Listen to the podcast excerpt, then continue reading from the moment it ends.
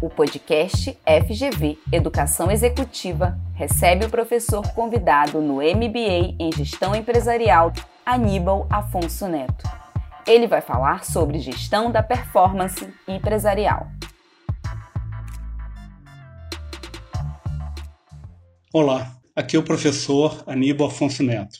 Hoje vamos falar sobre como podemos acompanhar, analisar e melhorar o desempenho de uma empresa é o que chamamos de gestão da performance empresarial ou gestão do desempenho empresarial. Inicialmente, é importante a gente ter em mente que a gestão eficaz de desempenho empresarial é essencial para toda e qualquer empresa, independente de porte, de controle acionário e, naturalmente, do segmento de atividade. Mas, afinal, o que é gestão da performance empresarial? O que é gestão do desempenho empresarial? Eu inicialmente diria que são mecanismos que as empresas implementam para medir o desempenho e comunicar os resultados tanto interna como externamente. Em outras palavras, é um conjunto de software, processos de negócio indicadores de desempenho, os chamados KPIs, que, quando integrados, permitem a uma empresa entender, agir e influenciar a performance nos negócios.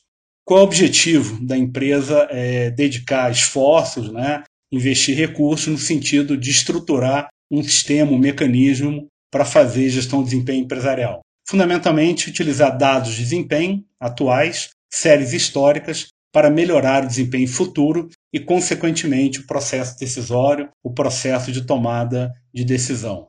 A gestão da, da, performance empresarial é importante, basicamente por quatro motivos. O primeiro deles é que o gerenciamento de desempenho de negócios leva a melhores decisões de negócios. Outro aspecto é que a gestão de desempenho empresarial torna colaboradores e equipes mais eficientes. Um terceiro é que uma adequada gestão da performance promove integração e alinhamento entre unidades da empresa e filiais. E, finalmente, o gerenciamento de desempenho de negócios ajuda a identificar e gerenciar riscos.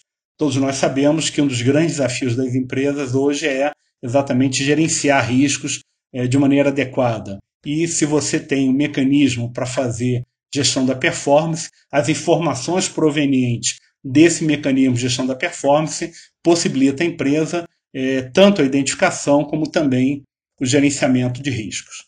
Para a gente ter uma ideia, o que, que contempla, né? a gente está falando aqui de gestão do desempenho, gestão da performance, mas o que, que contempla um mecanismo de gestão da performance? Basicamente, um modelo de negócios que oriente a empresa é, em relação à forma de atuação. Então, esse, esse modelo de negócio é um balizador inicial, fundamental quando se é, pretende fazer gestão da performance.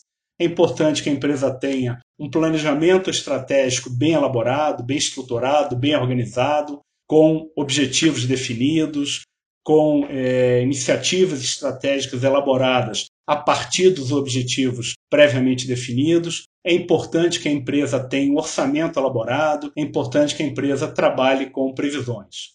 Além disso, é, faz parte também do, do, do, do, sistema de gestão do desempenho, gestão da performance, um conjunto de indicadores chamados KPIs, de acordo com as perspectivas do Balance Scorecard. Ou seja, não basta a empresa ter apenas indicadores financeiros. É importante que a empresa tenha, além dos indicadores financeiros, sem sombra de dúvida fundamentais, que ela tenha também indicadores não financeiros. Ou seja, é importante que ela tenha indicadores que retratem desempenho operacional, que retratem a satisfação dos clientes e, naturalmente, que reflitam também o grau de comprometimento, de motivação, de satisfação dos empregados. É importante que a empresa tenha é, um painel de indicadores, também chamado dashboard, exatamente para que ela possa visualizar o comportamento desses indicadores. É importante que a empresa tenha metas previamente estabelecidas para cada indicador. Não faz muito sentido você monitorar um indicador se você não vai confrontar o índice alcançado para cada indicador com metas é, previamente estabelecidas. E é fundamental que tudo isso seja discutido numa reunião mensal. É, eu costumo chamar essa reunião de reunião de análise crítica de desempenho ou reunião de análise crítica de indicadores.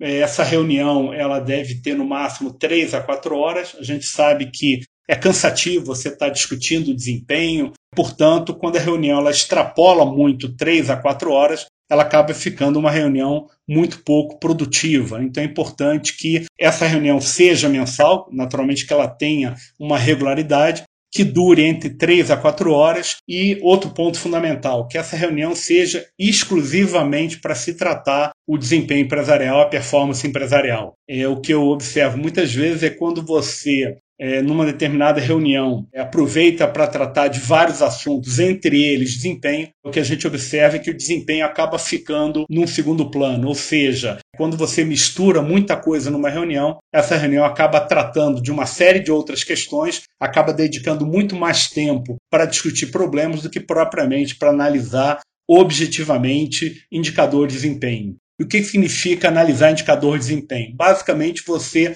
confrontar o resultado de cada indicador com metas previamente estabelecidas. Ou seja, é importante que você, para cada indicador, faça né, esse cotejo do, do, do, resultado alcançado com a meta, e a partir do não alcance da meta estabelecida, é importante que se elabore o chamado FCA. O que é o FCA? O FCA é o, é o famoso fato-causação, em que você vai identificar os fatos que ocorreram relativos à gestão da performance, é, a causa, ou seja, o que, que levou um determinado é, indicador a não performar como se esperava que ele performasse, e isso pode ser observado confrontando o resultado desse indicador com a meta previamente estabelecida, e finalmente a ação. É fundamental que no, na elaboração do fato causação é, se identifique um conjunto de ações que poderão ser implementadas para que se é, procure, né, para que se busque melhorar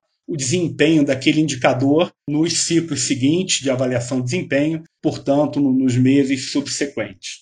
É, quando a gente fala em estabelecimento de meta, eu queria enfatizar um pouco mais essa questão da, da definição de meta, que não é uma tarefa muito simples, né? É importante a gente ter em mente que metas orientam decisões, esforços individuais e, naturalmente, esforços das equipes. Ou seja, metas bem estabelecidas de maneira criteriosa, elas auxiliam o processo de planejamento, elas dão uma noção exata do esforço que vai ser despendido para que um determinado indicador entregue o resultado esperado. Ou seja, é fundamental que a gente sinalize né, com, com essas metas é, a intensidade do esforço necessário para que a empresa alcance os seus é, resultados, o resultado pretendido.